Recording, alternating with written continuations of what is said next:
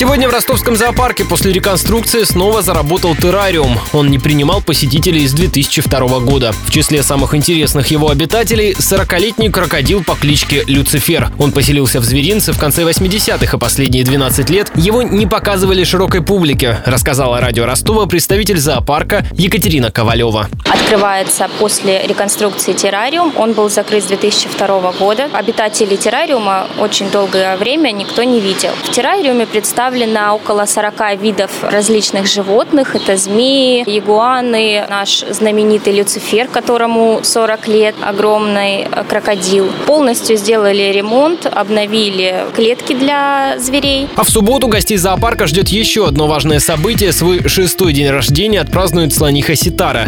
Именинницу ждут 50-килограммовый фруктовый торт и педикюр при помощи болгарки, а гостей – фотосессия и викторина. Праздник начнется в 11 утра.